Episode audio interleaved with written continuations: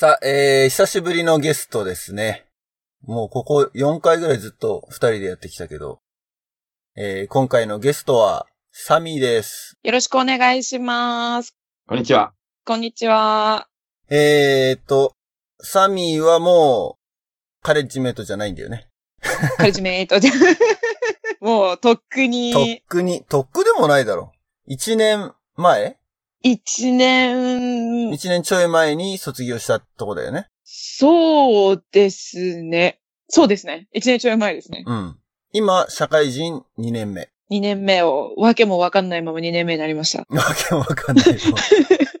そう。だから、えっ、と、当時、俺と優が行った時の、カレッジメイトの会議の4期生で、はい。すごい、4期生っぽい貫禄があったのを覚えてる。貫禄？貫禄、なんか、なんだろう、俺の中では、多分自分がもし現役だったら、で、後輩だったらね、サミーが先輩にいたら、なんかもう、おっかさんタイプな感じ。ああ。よく言われますね。あ、よく言われる。私、キャンプでよくロッジマザーに間違えられてましたもん。あの、あれ行ったことあるんですよ。その、ロッジマザーミーティングみたいなの。あ、それ呼ばれて？呼ばれて、グルンパ城の、たたまたますごい仲のいい、昔お世話になったテューターが同じ班にいて、うん。ちょっともうそんなに間違えられるんだったら行こうよ、テューターシャベル行こうよって言われて、私なぜかテューターたちに混じって、キャンプファイヤーで何やるみたいなのを一緒に会議したことがある。あ、それは何？何年生の時？高校生？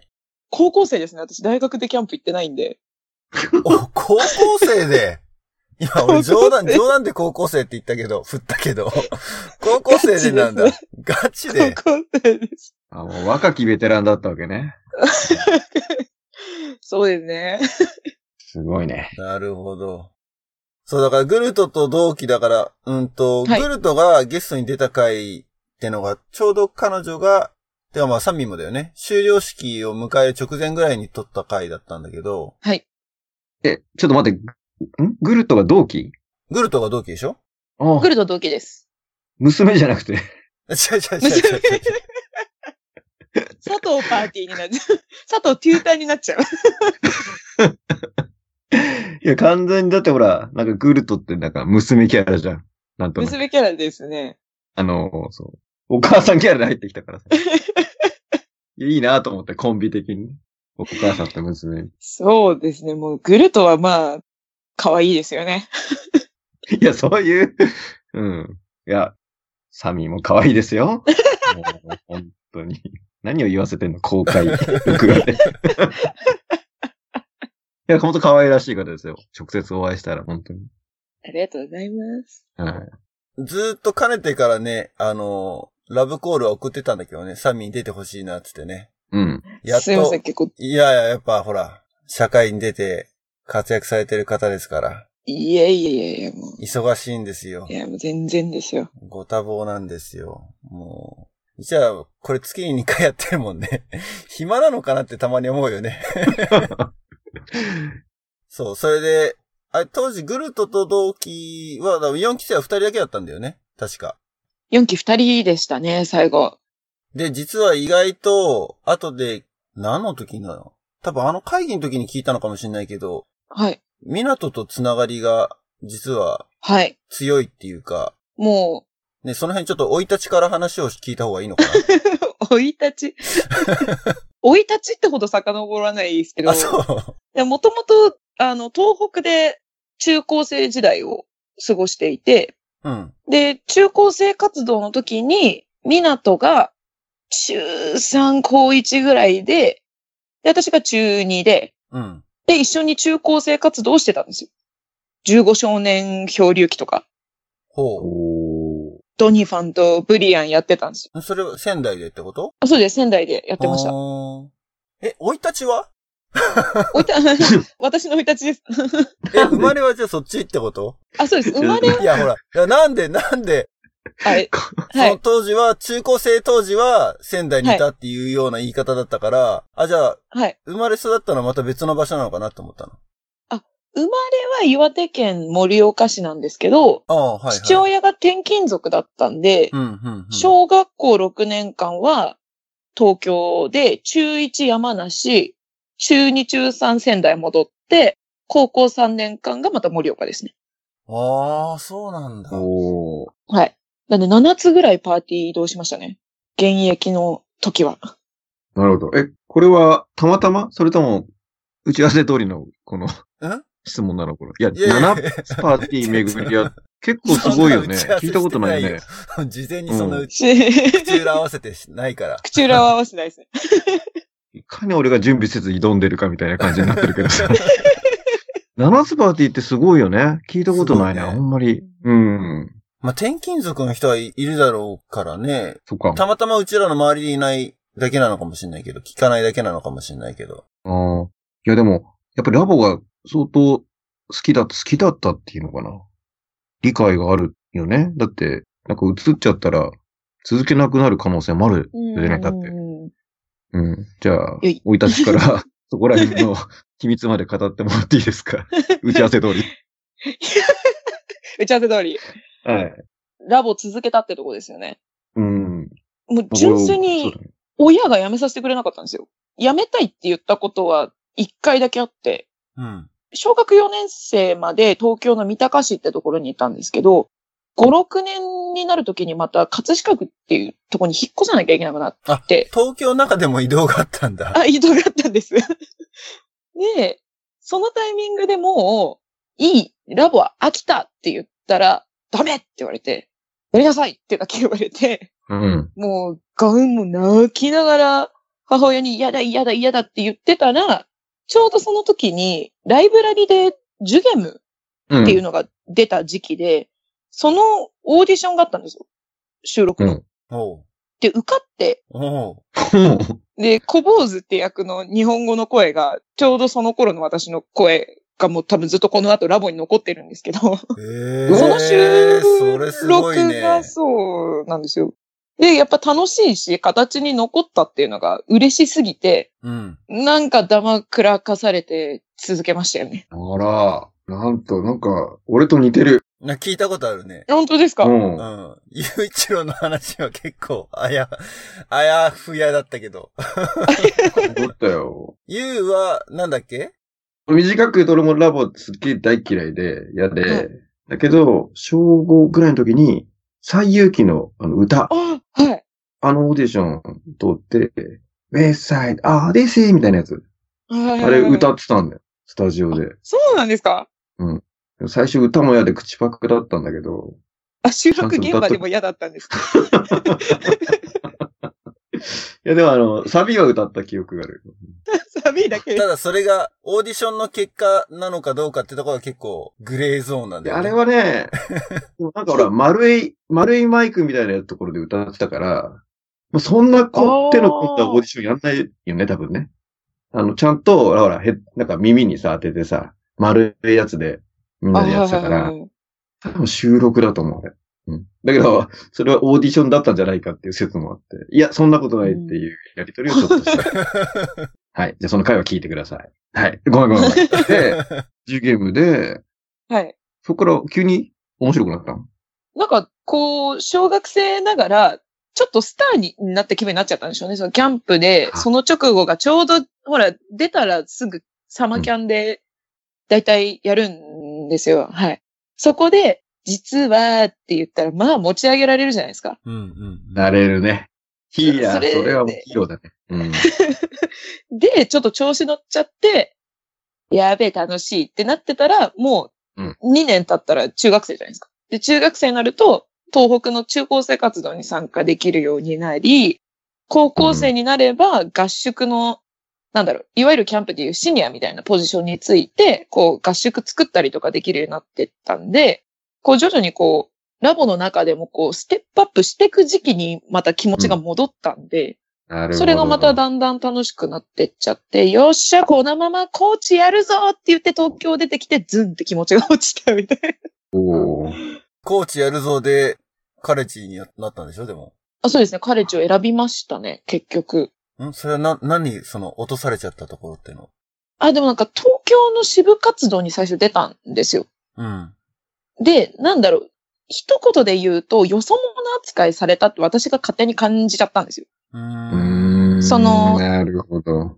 東京支部の中でも、やっぱりこう一番、なんだろう、都市圏って熱い人たちが集まってるから、こう、昔から東京支部の中でブイブイ言わせてきた人たち、もしくは、こう、よそから入ってきたけどパンチが強い子たちみたいなうん。子がもう、喋ったら話を聞いてくれるか聞いてくれないかがもうわかるんですよ。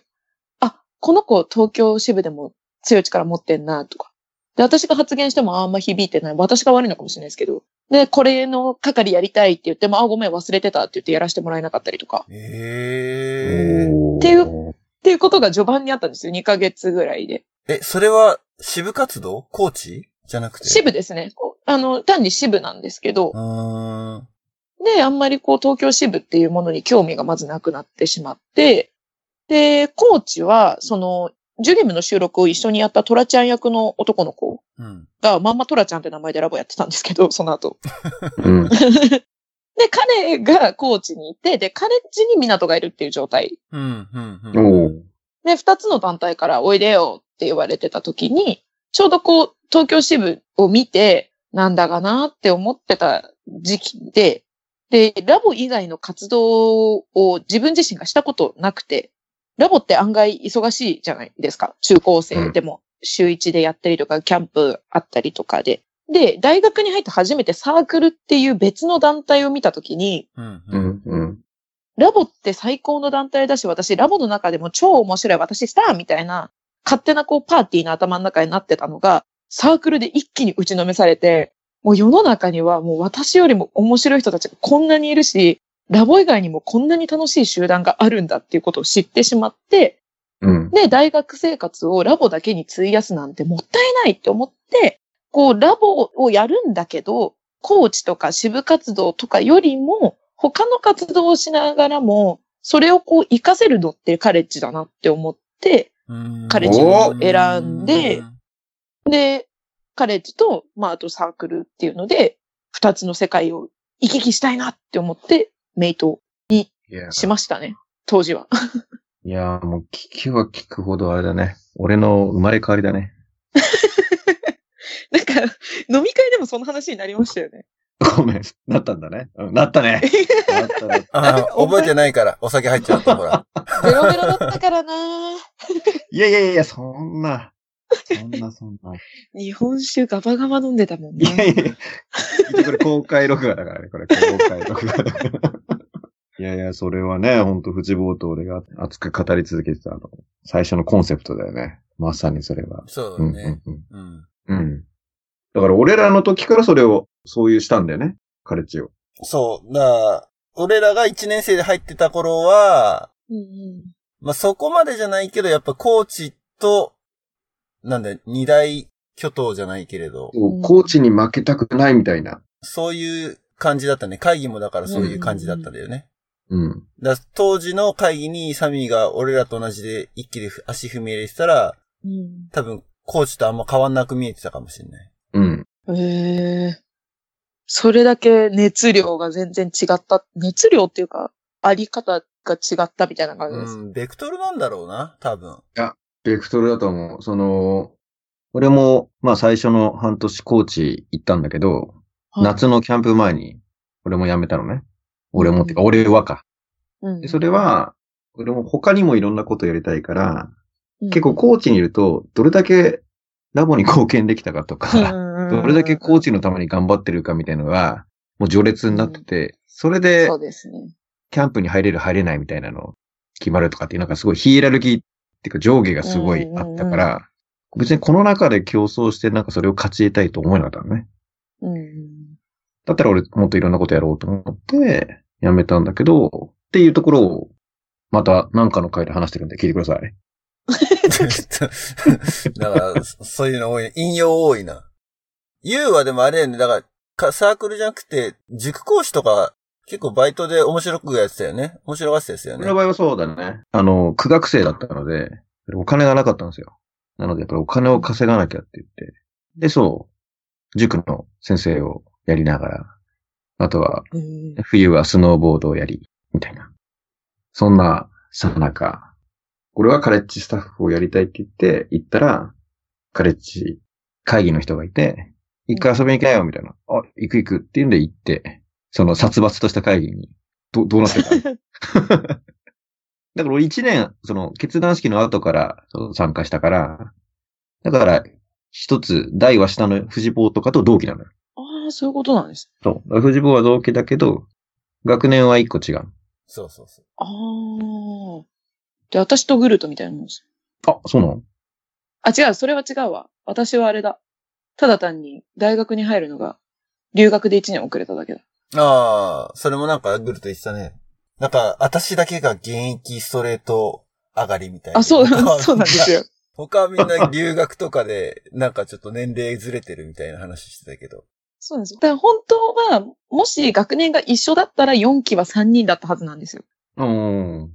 で、1人がその第2で1期で入ってきたんで、うんうん。一緒にずっと頑張ってたんですけど、まあ卒業なんで3期で卒業っていうことになっちゃったんですよね。ああ、なるほどね。一個上だったから。そうです。そうだね。俺もそう、ユウの方が先にだから、卒業してるもんね。一年先にね。そうだね。卒業したね。あの、会議には行ってたけど。そうね。会議行ってた。会議に来てたね。俺が4期で、たまあ、そんな、毎回っていうよりは、ちょこちょこ遊びにしたよね。うん。うーん。いいね、今度、殴り込みに行ってこようかな。行ってないの？その、卒業後一回も。一回も行ってないし、誰とも会ってなかったんですけど、この前、久々に、その、当時お二人がいらっしゃった時のヘッドだった、ふーちゃんっていううんうん。女の子と、あとタカロンと、あと、あやさたんっていう東京支部の子と4人でご飯食べに行きました。先々週ぐらい。おー、おホットじゃない。それが、多分メイトい辞めて以来初めて会ったメイトです。あ、じゃあ1年ぶりぐらい。はい。え、彼らもまだ元気？いや、もう全員働いてます。卒業しちゃってるよね。そうだよね。はい。今、新、1年目ってことだ。新入社員ってことだ。タカロンだけ新入社員ですね。あれ？ふーちゃんはだって当時、3期だったんじゃないの？あれでも、ふーちゃん、この間2年目って話になった気が。うん？あれ？あれ年齢詐称？あれ、ふーちゃん、あやさたんが2年目なのかな？でタカロンが1年目っていう話になって、うん。それこそ年齢詐称じゃないかって話になったんですよ。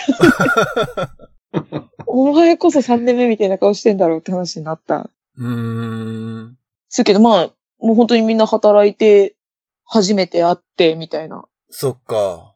でも全然グルト止まってないですし。グルトもね、先生だからなかなか忙しそうですね。忙しいんだろうね、多分ね。下手したらそ、そんじょそこらのサラリーマンより忙しいんじゃねえのか、先生の方が。先生は大変そうですね。ねあと、この間、ミナトとテレビ電話したぐらい。おお。港は結構キーマンだな。今回の話聞いてるとね。彼っちに港がいたから、やっぱり、じゃあ誘われて行ってみようか、みたいな。で、顔出した。あ、そうです、そうです。で、うん私、ラボで高校留学行ってるんで、当時の留学の合宿の面倒を見てくれたの、たメンバーがちょくちょく3期とか2期とかにいたんで、うーん。うんわ、知り合いばっかみたいになって。ホームだったんだ。そうですね。気づいなんか、気づいたらホームでしたね。で、やったーって言って、うん楽しいって言ってる間に4年過ぎていきました。そこ巻くんだ。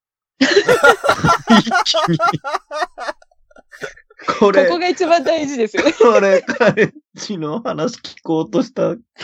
もうや、そっか、最近何やってる話に聞こうかも、じゃあ。まずかったですか？全然。もう、打ち合わせ参加してなかったからね、事前の俺俺が。悪い悪い悪い。ここは巻くんだね。なるほどね。よし。追いつけよ、俺も。早かったな、4年な。あっという間だったな。年間過ぎてた。だから2秒ぐらいで終わらされるよ。いいの？掘り下げないでいいの？喋っていいんだったら全然喋りますけど、いる。なんでその、逆切れっぽいんだえ、じゃあ逆切れしてない。喋る。これは。ノリで、いやー、面ノ白い。リでさって喋ったら2秒で終わっちゃう。でもあのーほら、俺と雄一郎が会議行った後、終了式だっけ？なんか飲み会に一回参加はしたんだよね？はい。雄一郎が。明日。そうですね。それからもう全くなんかあの、前期終わりとか後期終わりとかの打ち上げ声もかかんなくなったみたいなこと言ってて、そもそもでも、うちら、以前にサミーたちにも声はかかってないのか？この前のはありましたね。結局行けなかったんですけど、声自体はかけてもらった気がします。じゃあ一応そこは繋がろうという、なんつうの、モチベーションはあるって感じなのかな？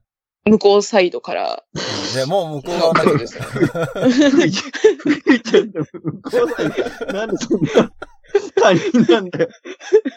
あちらサイドの。なんか更新する。みたいな。地球外生命体と更新してる。みたいな話になっちゃってきてる。けど。アシラサイドって。一応私、卒業した身なので。えっと、こっち側は OB、OG と現役にはすごい、あの、壁があるっていう話になってるんだよね。そりゃあ、そっか、こっちサイドに声かかんないんだよね。やっぱり、20年とか離れてると。まあね。可愛くお父さんだもんね。声かけづらいから。さまあ、まあ、ユウはね、少なくとも、あの、声かけづらいっていうのはわかるんだけど。なんでだよ。いや、ほら、だから今自分でも認めたじゃんだって、お父さんみたいなさ、こんな遠い世代ですから。藤坊と俺のこの差があるのかと思った。俺、藤坊は声かけられるけど、ユウは声かけないみたいな。違う違う違う。俺はそもそもなんかもうね、日本にいないから、声自体がかかるわけないっていうポジションではあるけれど。そうか、びっくりした。あの、サミーと俺との間にってことね。そうそうそうそう。俺じゃないよ。比較の対象俺じゃないよ。びっくりした。俺アメリカだけど声かかったけどね、的な話かと思った。びっくりした。なんか失言とか暴言とかあったのかなと思って。実は、あ、あったのか。ここカットでお願いします。ないですよ。いや、そっか、それで、だ それでってごめんごめん。どこに？戻そうとしたのいや、だからその、現役とさ、はい。うちら的には、現役層にももうちょっとアクセスしたいなっていうところがあるから。はい。ポッドキャストとしてね。あはい。当時だからサミーたちが現役の時に行ってから、もう現役世代と接点がない。うんうんうん。し、当時、一期生だった子が今、三期とか？そうですね。おお。で、どれぐらい残ってるかも、よくわかんないしっていうところもあるんだけど。私もでもよくわかってない。でもいっぱいいたよね、一期生、あの時。一期生ばっかりだってたもんね。いましたね。でも、いっぱいいるのがいつの間にかいなくなるのが最近の彼氏。そうそうそう。2年目で結構いなくなっちゃうっていうね。あ、そうなんだ。うん。うん。で、私、2期に上がるときに、3期ゼロっていう悪夢見ましたからね。そうだよね。そう言ってたね。上がごっそりいないっていう。港の代が全員いなかったっていう。いなくなりましたね。そう、だから、今、全く、中の状況がどうなってるのか 確かにわかんないから、向こう側って感じはするかもしんないけどね。そう。もしあれだったら、チャンスがあったらなんかここは、つなぎ止めたいなっていうところですね。そう、グルトとサミーが唯一の パイプなんで我々にとっては。パイプ。だいぶちょっと、あれですね。政治に巻き込まれた感じですね。うんちょっと OB と現役の確執に今巻き込まれたいや。いや、確執じゃなくグルて、トと。単サミーが単純に、ほら、こっちは興味持ってるけど、向こうは興味持ってないってそれだけの話だから、多分。そうか。ちょっとプレゼンテーションが弱かったかな、やっぱね。当時は、そうでもなかったと思うけど、やっぱほら、月日が経ってしまうとね。だから、今こうしてだってサミーがゲストに来てるわけだから、それは、あの時のプレゼンテーションの効果ですよ。いや、その後の俺のフォローが弱かったな。そうか。反省。頑張反っ省、反省会みたいな。て。反省会です。公開反省会。まあでも、ポッドキャストの中でもね、時期時期で、あの、終了式とかさ、そういう時に、うん飲み会あんのかね？みたいな話はしてて、行ってみようかな？みたいなことは言ってたんだけどね。そなかなかやっぱ行けないっていうか、呼ばれてもないのに行くのどうなんだってのもあるし、どこでやってるかもよくわかってないし、みたいなね。会議に行くっていうのも一つだけどね。う。いや、もうばったり会った風で、誰かあっち側の人に教えてもらう。こっそり。あ、もう事務局から行くか。こうなったら。今誰がやってるんだろ大丈夫？俺、あの、ラボパパだから。ああの、会費払ってるから、事務局から攻めるわさ。すが。絶対、あの、事務局経由だったらさ、大丈夫ですね当、そう、担当。池順はもういないのかな？ああ、どうなんでしょうね。竹内さんから池順になってたよね？担当。あれ違った？か？今一生懸命メイトの Facebook のページを見ることで誰がいるのかっていうのを探ろうとしてる。要はそこは、あの、後でやろう。よし。話そう。このレベルで現役のことを私も何も知らないですよ。なるほど。まあでもね、繋がってたいけどね。繋がってたいってのは、まそうですあ、ね。サミーはだから自分の同期だからグルトとか、まあもちろんその近い年代のタカロンとか、俺というなんかもう20年経ってもまだつるんでるけどさ、そうですよね。結構その大学の時の友達っていうか、ラボつながりのうん仲間とかっていうのは、結構息が長いからね。だから千葉にずっといたけど、千葉の連中とかも、未だに毎年なんか忘年会で年に一回は集まってるもんね。へえそれすごいよね。そう。それもだから規模的に、10人は最低集まるぐらいな感じだね。結構集まりますね。うん。10人はいると思う、毎回。俺が帰った時、その、カレッジメント会議行った時に帰った時はもう20人近くいた。全部で。すっごい。だから、居酒屋の大広場も貸し切りみたいな状態。へえ集まるかな私たちの。そこはだから、あれですよちょっ。と、定期的にやっぱね、その、飲んだりとかした方がいいよ。そうですね。うん。どこでどう繋がるかわかんないし、ね、財産ですから、それはやっぱり。ですね。まず、グルトに連絡を取ることから始めようと思いま そうす。だね。ああ、何の回だよ、これ。個人的には面白いんだけどさ、もう。対外発信としては怖すぎますよね。範囲が。なんか友達は大事みたいなさ。同期を大事にしようみたいな。そうだね。それもあるよね。いや、でも大事だと思うよ。うん。確かに。だってやっぱほら、切れちゃってる子たちもいるもんね。同期っていうかまあ、彼自緒にやってたけど、もう、もう音信不通っていうか、連絡取れないとか。ね、この前、あつきが久しぶりにゲストで出てくれて話したけど、ゆうとあつきのつながりがなかったら、お俺とあつきだけでは多分、ポッドキャストに出るぐらいまで来なかったかもしれないしね。なるほど。うん。だからそこはそう、そう、いろいろ繋がってくるから、俺結構手広いんだよね。そうね。ゆうは手広いね。手広いってなんか、な千手観音みたいな感じだよね。そうそうそう手が広い話か違うよね。手が多い。手がそうするとなんか、な なんか、それあんま良くない多い。表現が。会話まで人だね、それ一番。ようやく、いや、ちょっとここはあの、ここで挟むネタが適切かどうか置いといて、最近、あれなのよ。あの、ついに、現役大学生、高校生のラボっ子と繋がったからね。LINE とか、Facebook う Facebook Facebook で、あの、早川パーティーのメンバーとちょっと繋がり始めて、ちょっとポッドキャスト聞かれると思うよ、これ。現役生たちが。現役生たちが。ね、多分もうコーチじゃなくてカレッジだなって思ってね、あれ聞いてね。うん いう、そういう回でもないんだけど。なんかあれだね、でも、こうなってくると、こう、コーチが右寄りで、カレッジが左寄りみたいな、なんかそんなあ、出た感じになりつつあるよね。論調的に。うはさは問題。そうだね。いや、そうじゃない？そうやってバランス取るんじゃない？世の中って。別にどっちがいい悪いじゃないもんね。そうそうそうそう。うん。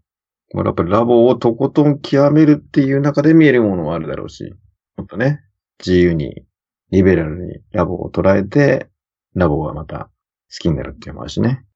もうすごい広い話になったね。さすが、それもこれもやっぱりサミーのおかげだよね。カレッジがリベラルっていうか、こう、いろんなとこから話題をこう持ってきて、活かせるっていうところだと、すごい勉強会っていうイベントが好きだったなと思って。おーうん。ありました、勉強会って。研修って呼んでた。うん。ああ、そうなんですね。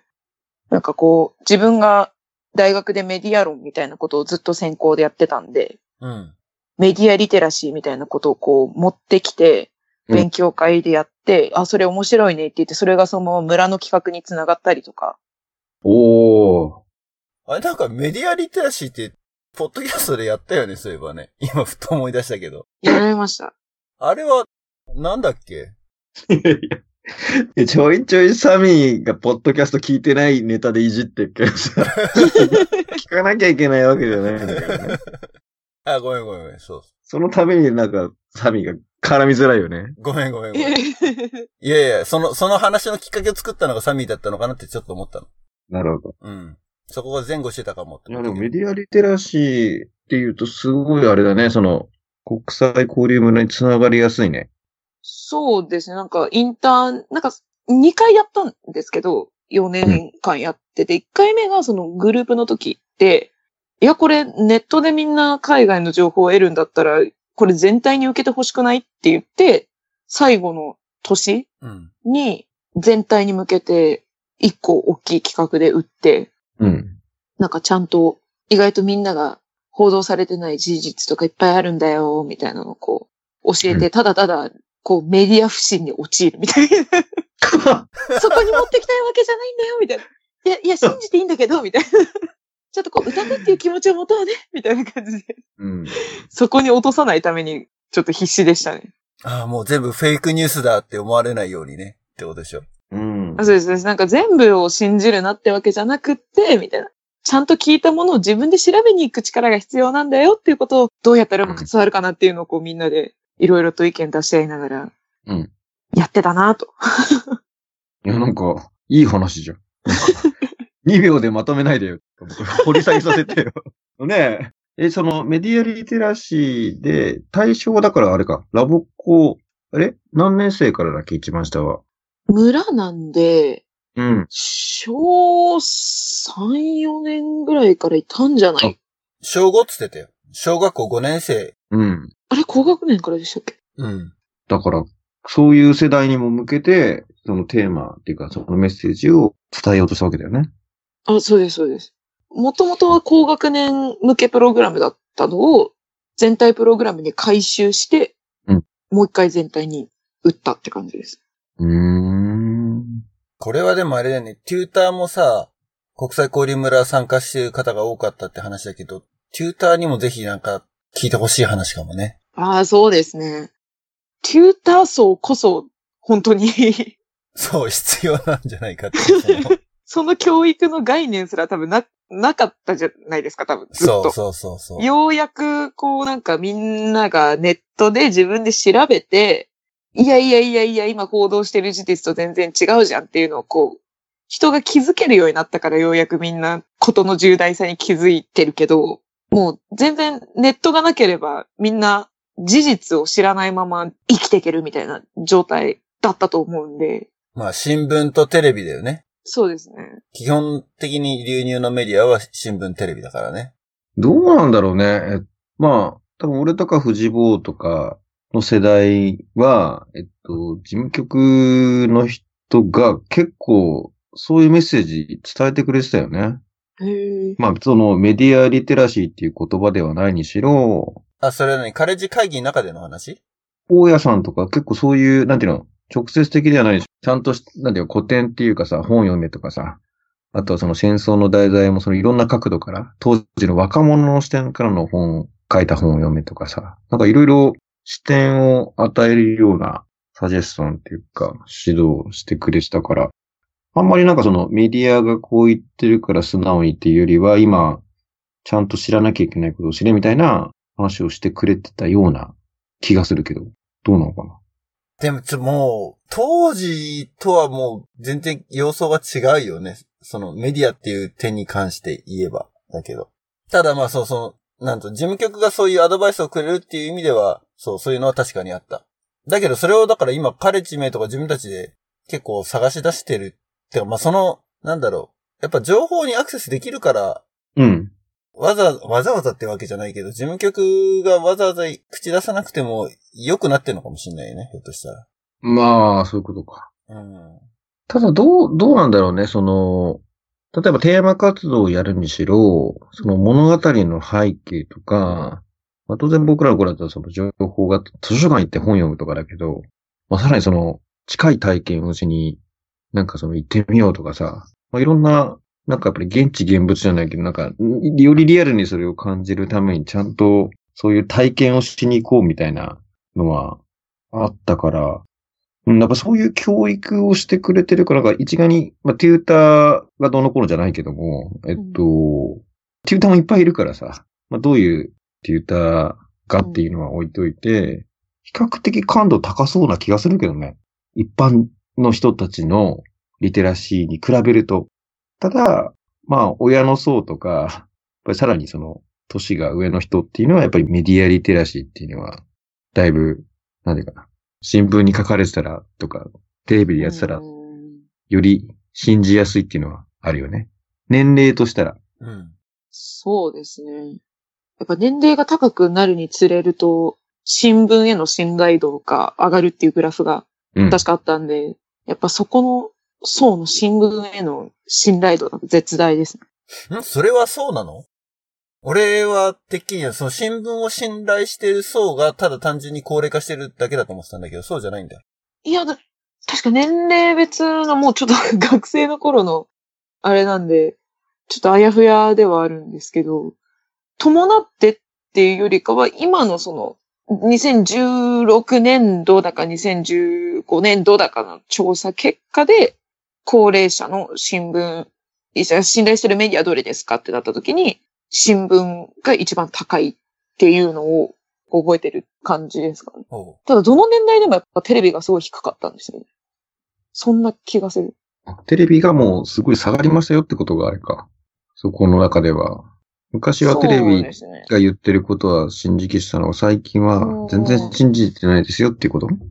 でも、その信頼度っていう尺度で取るとやっぱ紙媒体が強いんですよね。その新聞っていうものに対して高齢者っていうか年代が高い層の方がドンって上がるんですけど、でもどの、うんなんだろう、年代でも、やっぱり、なんだろう例えば大学生だったら論文書きますとか、うん。どうしてもこう、確かな知識をつけたいとか、確証を持ちたいっていう時はみんな紙媒体に行くんで、うん。うーん。どこの年代も変わんないけど、まあ年代高いところはまあ新聞っていうのをこうドンってやっぱそこが高くなるっていう話を受けた気がしますね。実際に村やってても、やっぱりこう情報を取りに行くっていう時の温度差っていうか、しっかりした知識を得に行くにはやっぱり紙媒体っていう人が多かったし、でも逆になんでって言われた時に、なんでだろうってなって、じゃあ本当に新聞に書いてあることって、その事実を全部伝え切ってるのかっていうので、こう、クイズを出したりとか、みたいなのでうん。ちょうどなんか当時、幸せの国ブータンが流行ってた頃だったので。本当に幸せなのっていう、やたら幸せ幸せ言われてるけど、実は結構全然そうじゃないんですっていう事実も裏にはあったりして、みんなじゃあこれ知ってるって新聞でこんだけみんな信用してるって言ってるけどって言って。それはあれだね。メディア不信になる。その流れでいくと、ええー、みたいな。当時は大学生、一回目が大学生に向けてだったんで、大学生だったらまだギリね。あれだけど、小学生ね、しんどいよね。だからあの、変えたバージョンでは題材は同じでしたけど、うん。だいぶなんだろう、そこでメディア不信ってならないように、なるほど。なるべくポップに、ポップに？ポップにしたつもりで。うん。ただアンケートにありましたけどね。メディア怖いって書かれた若干やり方として反省は したりしましたけど。じゃあ実際どうすればいいんだっていうところは、どういう形に落としたの？まあ記憶の範囲で。あ、だから、やっぱりこう、労働的にこう知るっていうことを知ってもらいたいなっていうのが一応根幹にあるテーマで、うちの大学の教授が自分たちの頭の中にある世界地図ってうん。事実じゃなくって遠ければ遠いほどメディアが作った偶像うん。で。とどまってるっていうことが多いから、それをちゃんと自分で知りに行って、頭の中の世界地図をアップロードすることが必要だっていうことをすごい言ってて。それって結局国際交流じゃんって私は思ったんですよ、話を聞いたときに。うん。結局自分の足で行く、自分で調べる、まあ本を読むでもいいし、ネットで調べるっていうふうに自分なりに頭の中の世界地図をアップロードし続けることが国際交流だなって思ったんで、うん。その、ただそのメディアから流れていることに対して受動的になるんじゃなくって、気になる、うんこれ本当かなって疑う力をつけて、ちゃんとそれを自分で見に行って正しい情報を身につける。それでも知りきれないことがあるから、その中でもどうしても知りたいというものが出てきたら、やっぱり自分の足で行って、現地で五感を使って感じてくるってことが大切だよね。で、そのチャンスがラボにいるみんなには、中学生だったり、その高校生っていうタイミングで、ちゃんとそこに行けるっていうチャンスが残されてるから、そういうものにはみんなでこう頭の世界地図をアップロードするために経験としてみんなにこう外に出るっていうことに興味を持ってほしいですっていうので落としたなるほど。思い出がありますね。いやー、素晴らしいね。説得力あるね。うん。いや、本当に、最近結構今の話っていうか、すごい俺の中でも腹に落ちてて、もうそれはまたラボとちょっと離れちゃうんだけど、今あの、春と秋にね、毎朝火曜日早起きして勉強しに行ってんのよ。築地朝塾っていうのがあるんだけど、で、その築地朝塾を主催してるのは、TBS の報道局長をやってて、まあ役員になった人が、まあその、いかに TBS にいながら、やっぱりね、まあ今、もう引退というか、あの、ある年を取られたんで、もういかに今その、メディアが編集した情報にしか触れてないっていう、その一般の人たちが。やっぱりそこに相当な危機感を持っていて、で、例えばその人だったら、例えば田中角栄についてましたと。田中角栄はこういう人だったと。だけど多分みんなが知ってる田中角栄と、その人が知ってる田中角栄はやっぱりだいぶ乖離があるらしいのね。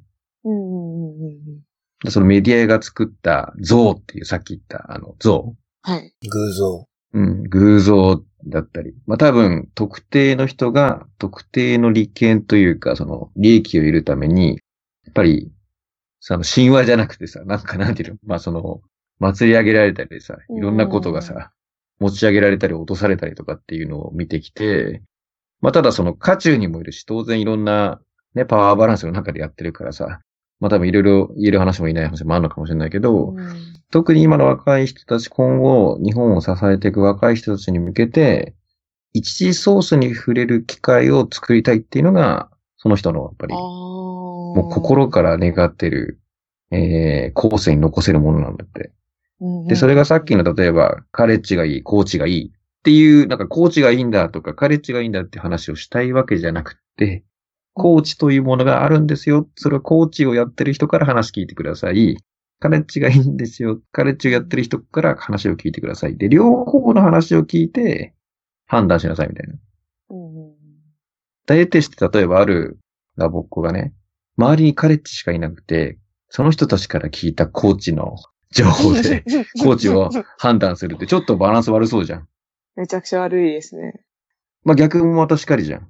うんうんで、それがいい悪いではなくて、別に、なんていうの？両方を知った中で、より判断した方がいいよねっていう。だから、ある特定の人たちが作った情報だけを聞いてるっていうと、何か大きく欠落してるというか、欠けてるものがある可能性があるよねっていう話がしていて。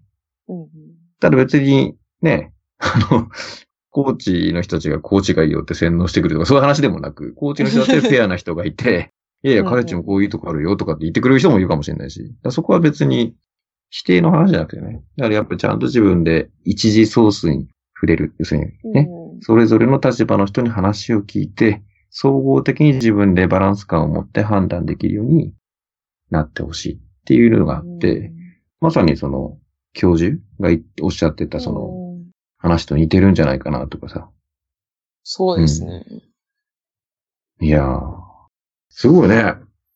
大学生がその企画を立てて、そういうものでみんな、ブラという中で、そういう話をしてたわけでしょ？しましたね。うん。結構でも本当にその言われたことが腑に、その国際交流って何だろうって多分永遠のテーマだと思うんですよ。カレッジメイトにとって。うん。うん。異文化交流とはじゃあ何が違うのかみたいなこととかを、多分毎年毎年議論してると思うんですけど、私の中で、うんそう、ストンって落ちたのが、その、教授の一言だったんで、なんかこう答えが見つかった気がして、自分の中で。うん。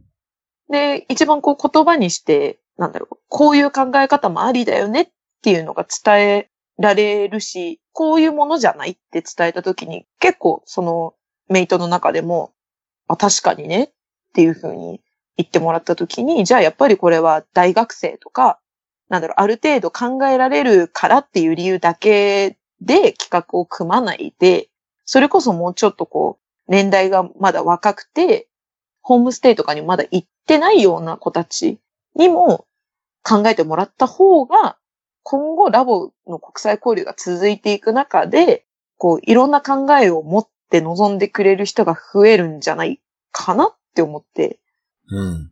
いや、結構難しかったですけど、でもやってみた上で、こう、反応とか、いろいろ見てて、あ、やってよかったなって、メイトをやってよかったなもありますし、なんかこう、こういう企画を考えてみんなでできたっていうのもよかったなって思いましたね。うん。すっごい2秒で流したところに意外と話せることがありました、ね。うん。国際交流参加者の集いってあの決断式でやってる、はい。去年の参加者の体験レポートみたいなのも、まあ、ある意味あれはじゃあ作られた情報だよっていう、作られたじゃないけど、一時ソースではないっていうことだよね。そうそうです。自分が行くのが一時ソースだと。そうです、そうです。でもあれも結構やっぱね、作り上げられちゃうよね、イメージをね。うん。国際交流行ったことない、ホームステイ行ったことない子が、があれを一つの指標というかさ、おー。ところはあるんじゃない？なそこ、そこ切り込む。そうですよね。なんかサクセスストーあリーれがあるんだって思って、そう、サクセスストーリーばっかがやっぱ出てきちゃうから、逆にあれと同じような体験をするのを目指すわけじゃないけれど、うん。な一つのお手本みたいな感じの、なん見せ方になっちゃう。うん見せる側はそういうつもりはないんだけど、受け取る側はそうなっちゃうことが多いんじゃないかなっていう、そういうラボっ子が多いんじゃないかなとは思うよね、やっぱね。で、いいなって憧れを持っていくっていうのはすごくいいんだけれど。でもあれもやっぱりある程度バイアスかかった編集だからね。そうね。かかってますね。若干ステレオタイプだよね。ああ。まあ、最近は知らないけどね、どうなってるか。うん。いや、自そこ分はのね。ゴリゴリにバイアスかかっていきましたね。うん。私自身のホームステイと留学はかなりバイアスかかってましたね。うん。うん、うん。でそれがよく働く場合もあるし、うん。逆のパターンもやっぱあるっていうかね。あると思いますね。やっぱこう、それを想像していくから、こう帰ってきて、こうみんなでエバリエーションみたいなことをやるときに、まあそれが全然違かったんだよね、母っていう子もいれば、いやもう本当にこういうの想像してたから本当につまんなかったです。二度と行きたくないですみたいなことかにやっぱそうそうそうそう。それが、分かれるやっぱね、そうそうそうう。ん。いや、結構そこ切り込んでいい？俺もはい。情報持っちゃってんだけど。実体験として。じゃなく。あ、まあ俺自身の話以外に、やっぱり直近の話うん。で、例えば、あの、北米交流中心で、今までやっぱり 4H と付き合ってたこともあるのか、今さっき言ったうんサクセスストーリーってさ、結構その、農場行って動物と暮らしました。いろんなところを連れてってくれましたみたいなさ、ちょっとその、アメリカの一軒家でね、だだっ広いところで農家だったり、あの、牛とか豚とか鳥飼ってますみたいなのがなんか、なんとなく国際交流ですみたいに結構強くうんなっちゃってるじゃん。なってます。だけど今、その、当然、アメリカもいろんな形で、まあこれはまあ、藤子がね、リアルに今いるからさ、あれだけど、例えば移民だったりさ、いろんな、やっぱり、国の中でも大きく変化が起こっていて、逆にその、農家やってるところがすごいやっぱり減ってるわけだ。うん、そうすると、受け入れ団体の、まああれもいろいろ口も増えてきて、受け入れっていうものをもうちょっとフランクに見たときに、例えば、あの、共働きしててさ、あんまりどこも連れていけませんとかさ、うんあとはその、白人って言っていいんだっけ？わかんないけど、じゃなくて、例えばアジア系のアメリカ人だって当然いるわけじゃん。そういう中でいたり、例えば、ずっとホストがゲームやってますとかさ、ああ。あれなんかあの、牧場ないよとかさ、鳥も、牛も馬もいないよみたいなさ、うん。比較的に日本の生活に近い中で、なんかずっと部屋の中でいましたって言って、例えば送り出す親からしたらどう思うかなとかね。やっぱりいろんなやっぱり、実際に、あの、今おっしゃってたみたいに、その、どうしても白人の家庭に行くっていうイメージが、どうしてもこう、日本人の、まあ、ラボママ、ラボパパの中で強かったのか、そのアジア系だったりとか、まあ、黒人の方のお家に行ったっていう時に、なんかすごい苦情が入ったっていう話を聞いたことあります。私がそれこそ体験者っていうか、うん実際、に行ってた時期に、なんかうちの母親が、うん。なんか、誰それちゃんちがそうだったから、事務局に苦情入れたって言ってるんだけど、みたいな。信じらんないんだけどって言いながら、っうん。ていうことは全然ありますよねっていうか、まあ全然10年前ぐらいですけど、うん。当時から全然そういう理想と違ったっていうので、うん。親の方が多いのかね、そういうふうに、バイアスかかって聞いちゃってるのは、子供よりむしろ。いや、そうだと思うよ。やっぱり、その、ラボって、結局国際交流ってさ、まあ、5、60万、もっとか、6、70万か？かかって、親からしたらさ、まあ、送り出すわけじゃん。でもどうしてもその親からするとさ、体験としてそういうプレゼンテーションを受けてたら、なんか、そういう世界に行って当たり前みたいなさ、ちょっとその、だから旅行感覚の親もいるかもしれないよね。うん。でこういう素敵な旅行ができますみたいな、受け取り方をして送り出しちゃってる可能性はあるよね。まあ、当然その、ラボもいろんな、やっぱテューターの方もいらっしゃるし、そのいろんなコミュニケーションの仕方があるからさ、いや、もうちょっとその、きちんと、ラボの先輩たち、例えばカレッジに関わってるとかさ、そういう、いろんな大学生がいるとか、そういう手厚いパーティーだったら、ちゃんとそこら辺って、パーティーの中とかさ、地域の中でもケアされそうだけどさ、手薄になってるパーティーも多分あるよね。あの、情報としたり、その受け取り方とか、それをどう解釈するかとかさ。だから、ね、なんかそうなってからが今度は本物じゃん。いや、その違いとかさ、あれなんか自分の思ってることと違うみたいなさ、あれみたいな。あれ自分の考えてる世界だけじゃないのか、世の中はみたいなさ。そっちに持ってくチャンスじゃん。むしろ。そうですね。そこがなんか自分たちと考えてることが違うっていうので、なんか親が通しちゃってさ、あ、やっぱそういうものかしたらもったいないよね、すっごい。チャンスタイム来たって感じなのにさ、そのクレームになってる瞬間さ、うん そうそこで一緒に考えなよ、みたいな感じですよね。そうそうそう。だからそこのクレームが来たところまでは、クレームが来てダメなんじゃなくて、クレーム来てからが勝負じゃん。ラボからするとってこと？そうだね。ラボからすると、まあ、テューターだったり、事務局だったり。うん。俺の中でそういうピンチはチャンス系だからさ、あ、来たーみたいな。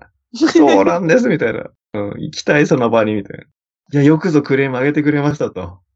なるほど。一緒に考えましょうそう。いや、考えましょうじゃないね。やっぱり、あ、なるほどと。やっぱり今そういうものを期待されてたんですねと。そういうものがそういうサービスと思わせてしまったところは申し訳ないと。うんうんまず謝んないと怒ってんだよ。ただって。いや、いいですか？お母さん、お父さんと。実は。いや、今まさに思う、今クレームっていうところに来てるその思い、このギャップが実は国際交流の醍醐味なんですと。こう思ってませんでしたかと。実際こうでした。こっからなんですよと。あれ？大丈夫？俺一人で。大丈夫、大丈夫。いや、それ。白熱の演技をちょっと、それ若干一リスナーとして聞いちゃってました。そう聞いてる。リスナーとして聞いてるから。たまにあの寸劇入るから俺の。うんいやでもなんかそういうところからなんかきちんと実はそういうものを教育したくてとか、こういうものを伝えたいんです。いや、実はラボもね、いろんな物語がありますと。それは物語に通していろんなものを体験させるんですって、触れさせるんです。だから自分の思ってる世界だけじゃないっていうのを知ってほしいんですみたいな。ここに持ってったらさ、その、親の視点とか親の世界も広がるよね。もし理解できたら。そう、そこだよね。そう。もし理解できたら。で、そこまで話して、そこまで大事なメッセージをきちんと伝えた上で、それでもクレームしてるんだったら、もう、あれですよ。あの、ラボやめていただいた方がいいよ。ここはしっかりと、もう、あの、それは、ね、言葉が子供の未来を作るっていうそのコンセプトとかさ、大事な根幹を分かっていただけないんだったらさ、去っていただいた方がいいよね。ぐらいの気持ちで、うん、接そうそうね。もう考え方としてはそうだよ。そうそうそうそう。そこに対してチャンスとして誠意を持って、そのラボの考えてる理念とかコンセプトを誤っちゃダメだよね。あの、単純に。一回飲み込んでね、あ、ギャップがあったと。そこに対してきちんと情報が伝わってなくて、その、なんていうの？ご不満というかね、声を上げてくれたことに対してはまず感謝ですよね。ありがとうと。貴重なご意見ありがとうございます。なるほどと。あそこの、その、期待したものと違うっていう、その期待の描き方とそこにギャップがあるっていうことまでお伝えできてなかったのは、こちら側のフォルトですと。ただ、その体験が、をどう受け取るかによって今後変わるんですっていう話の将来の話に向けて、うん。いや、だからラボはこう考えてこうやってるんです。だから実際そういうのもありえますし、それが、だったら失敗だったかとかね、そういう話じゃなくて、何が I doing ですと。うんなんかいい話になれそうじゃない？そしたら、その上とか、あ、そこまで考えて、あ、もしかして私たち何も気づいてなかったのかと。おい、お前、ラボさんの言ってることを正しいと。これ、なん、なんなんだろう？なんだこれ？そうですね。そこまで、そこまでその、私の母が聞いた話も言ってくれてればいいですよね。そうね。まあ、あとはだから、その親がね、ちゃんと子供と対話してるかってところもあるよね。子供が別にそう思ってないのに親が憤慨してるってケースもあるかもしれないし。ありそうですね。勝手にってことね。そうそう。で、子供はそのすぐ気づかないじゃない。まあ自分たちの経験も通してもそうなんだけど、何ヶ月とか何年とか経って、あ、あの時の国際交流がっていうふうに、うん。なんつうの、後から滲み出てくることもあるから、うん。やっぱそこの判断、評価を長い目で見守れるようにしないといけないっていうのは、まあ、親の責務というか、ううんん。親の責任だよね、そこはね。温かく子供を見守るっていうところができるかどうかだよね。いやー、そうね。でもそこ、本当に、どういう時間軸で見るかとかね。うん。だまず、その、さっきのメディアの話じゃないけどさ、その、受け身じゃダメ、もったいないよね。結局その観点も受け身だよね。なんとうんかして、でも受け身でもやっぱ情報収集をするっていうのは大事なんじゃない？だから例えばそのね、クレームを上げた親御さんを例に挙げると、うーん、そうじゃないケースを聞いてなかったからやっぱそうなるわけじゃない？そうじゃないっていうのはその、うん。白人、典型的な白人の農場の家にステイするっていうのがもうステレオタイプとして染みついてると。でそこにバイアスがかかっていて、それ以外のケースがある、存在するにもかかわらず、まあもちろんそれをうん、知ることができたかどうかっていうか、その情報にアクセスできたかどうかっていうのはちょっと一つ問題ではあると思うんだけど、うん。それに目を向けようと思うか。人間ってさ、自分のし興味のないことはあんま耳を傾けないうん。傾向があるじゃない？うん。自分と同調できるタイプの情報にばっかり偏ってアクセスするうん。傾向がある。じゃない？よく言われるのがほら、うん。最近俺ネ,、まあ、ネットでしか見てないけど、その、タバコの問題があるじゃん。自動喫煙の。うん。あれとかも結局、喫煙者はああいう記事読まないんだよね。おおそうなんだ。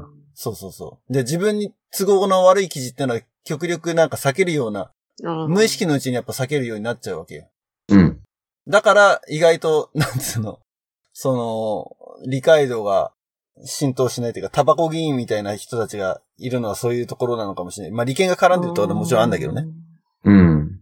例えばね、一つの例としてそうだけど、だから、ホームステイに参加させる親も、なんとなくそういう、自分が行ったことあるラボっ子であったならば、うん。そうは思わないんだろうけれども、そうじゃない、やっぱり、親だった場合は、そういう国際交流参加者の集いとかで入ってくるスライドだったりとか写真とかうん動画だったりとかってところしかやっぱない。あとはラボのウェブサイトで載ってる体験記。だけどやっぱりどちらかというと成功体験系のものが多い。うん。いろんなバリエーションの成功体験じゃない。うん。だから、そうじゃなくて、例えばパーティーにいる子から話を聞くとか、そういう方がむしろリアリティが本当はあるはず。うん。うん。だ大学生に、ね、この前、あの、ポッドキャストでも出たけど、大学生、キャラバンかなんかの大学生が、ね、父兄とセッションしたみたいなのもあったじゃない。でそういうような機会ってのはやっぱり一番、一次ソースに近いんだよね。彼らが体験したホームステイはどうなったのか。そんでそれが、中学生の時に行ったけど、大学生になっていろいろ気づかされたっていう話を聞くっていうのは、うんやっ。ぱすごく信憑性が高い情報だよね。だからラボ側として、例えばそういうのをテューターがそういう場を例えば設けるとかね。大学生がもしいるんであればね。うん。うん。いうのは一つ面白いと思うし、これから来年、再来年国際交流に参加するお父さんお母さんに向けて、大学生に聞きたいことなんかありますかっていう会を持つ。うん。それがカレッジメイトだったらそれは、それはそれでなんか別のバイアスがかかってそうだけど。うん。うん。うん。まあでも、いいよね。カレッジメイトとしてはそれをもう話すのは大賛成というか、うん。うんむしろ話させてくださいぐらいな感じじゃない？うん。熱く語りますみたいな。それこそ、私が一期生の時はあったんですよね、メイトにその機能が。その機能っていうの？は、あ、キャラキャラバン、メイトでキャラバン隊やってたんですよ。へえ。それ面白い企画だね。いいね。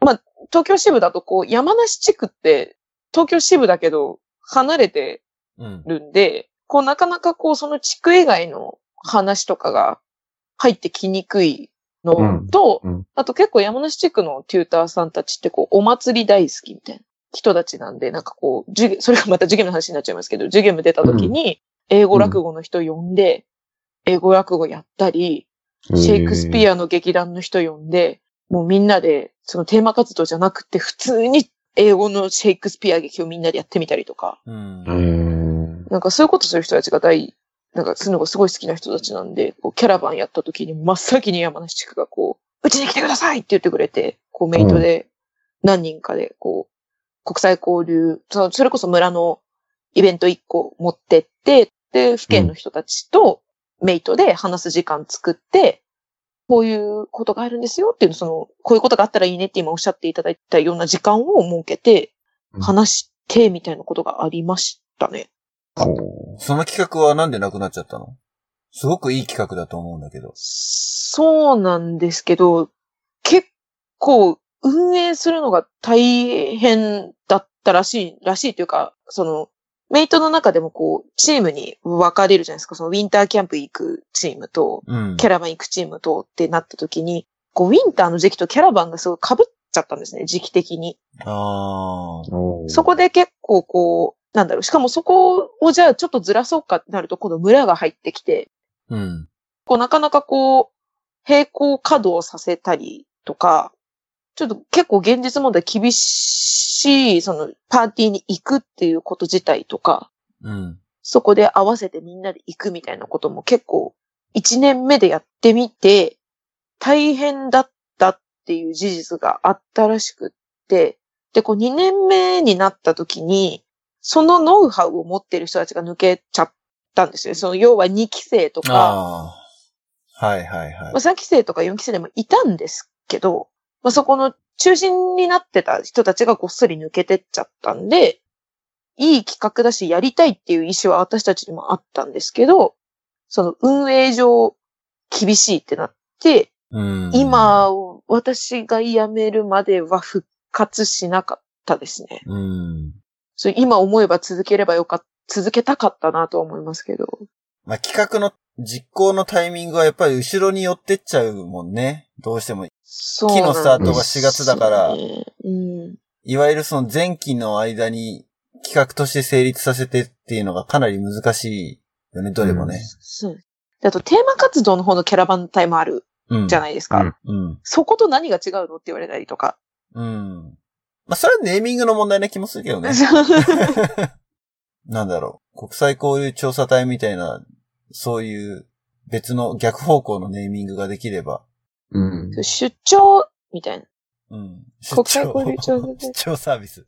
出張だね。なんかいかがわしい感じになってくるけど。あ、そうあと参加者の人たちも結局、そこで、このメイトの彼、何、キャラバン活動を求めてくれるのって、結局村とかにも足を運んでくれるそうなんですよ。あー、じゃあ被っちゃうわけだね。そうですよ。だから参加者も被っちゃうし、こう、それこそ、なんだろう、大学生がいないパーティーとか、うん。そこにアプローチをかけても、いや、いいよ、みたいな。村とかあるんでしょみたいな、そっち行くよって言われて結局来なかったりとか。っていうのもありましたね。うん、うん、うん、うん。まあでも本当は、夏に、その国際交流に参加する前に、話ができた方が良さそうね。効果的にはね。そうですね。だから前期が、それこそ今みたいな6月とか、そんぐらいの時期うにん。会が持てるのは理想なんだろうけど、うんうんリソースとして4月から会議始めてっていう風にやってるとまず間に合わない。間に合わないですね。でもその辺ってないじゃん。実際企画。多分、キャンプまでなんもないよね。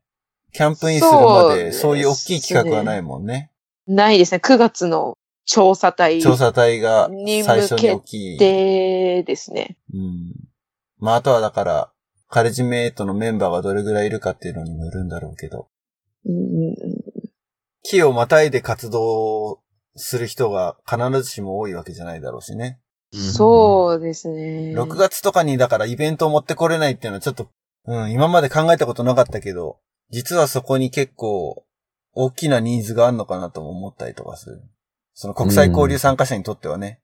うんまあこれはカレッジメイトの活動だったのかっていうとそうじゃないのかもしれないけど、うん、国際交流に参加する子たちの、あれなんて言ってたっけ？夏活動って言ってたっけ？ん？ホテル、うん、今は違うの。ホテル浦島じゃないんだ。どこだかわかんないけど、東京に一回全国から集合するでしょ？で、ホテルで一泊して、で、飛行機乗って成田から飛んでくじゃない？うん。で、それまでの、うんと、その誘導的なことを大学生が、カレッジが中心になって、いろいろお手伝いしてたじゃない？事務局の。うん。サミの時あったそれって。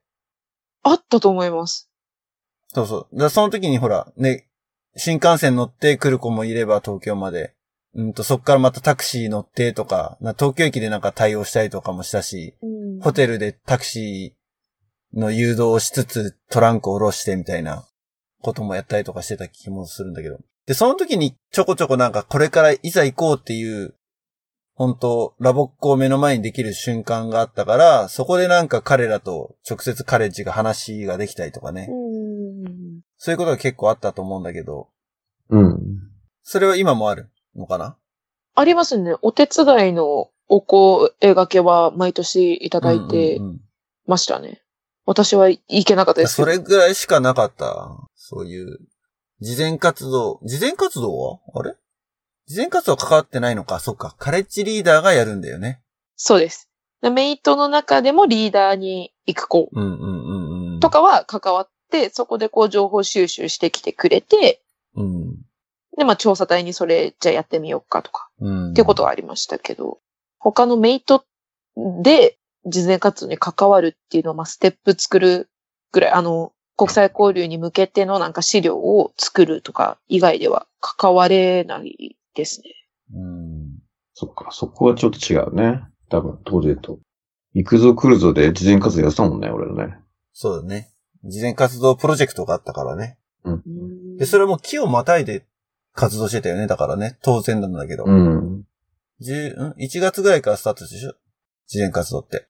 そうだね。で、直前の7月まで半年間か。だから、そうだね。4月をまたいで活動してたね。いやー、2秒で終わるどころか、1時間ぐらい。結局広げちゃいましたね。まだまだ全然。正直、今回本当あれなのよね。アジェンダ真っ白だったの。何話そうかっていうプランが全くない状態で収録始まったけど、いやいやいやいや。さすが、サミーのパーソナリティ力ですよ、これは。持ってますえね。いえいえいえいえ。持ってるねあ。っちゃこっちゃで申し訳なかったんですけど。いや、いろいろそれぞれね、トピックね、もっと掘り下げたい感じはすごくあったんだけどね。うん。それやると多分なんか、2時間とかになっちゃいそうだから。うん えーじゃあサミーにはですね、引き続き番外編で、今回は現役時代の話が結構多かったのかなっそうですねて。感じだけど、もう社会人2年目なので、社会に出てからの、はい。なんでそこ笑うの？なんか面白い話がもうすでにある感じ？いや、面白いっていうか、まあ、いろいろ荒波を受けたなっていう一 荒波に揉まれた1年だった。年。波乱万丈な。ところどころまあ、笑えるようなところもあると。じゃあそれは、はい、楽しみにしてます。ということで、番外編もお楽しみに。よろしくお願いします。え、えーっと、Facebook ページ、Twitter やってますので、ぜひ、感想とか、フィードバック、コメントください。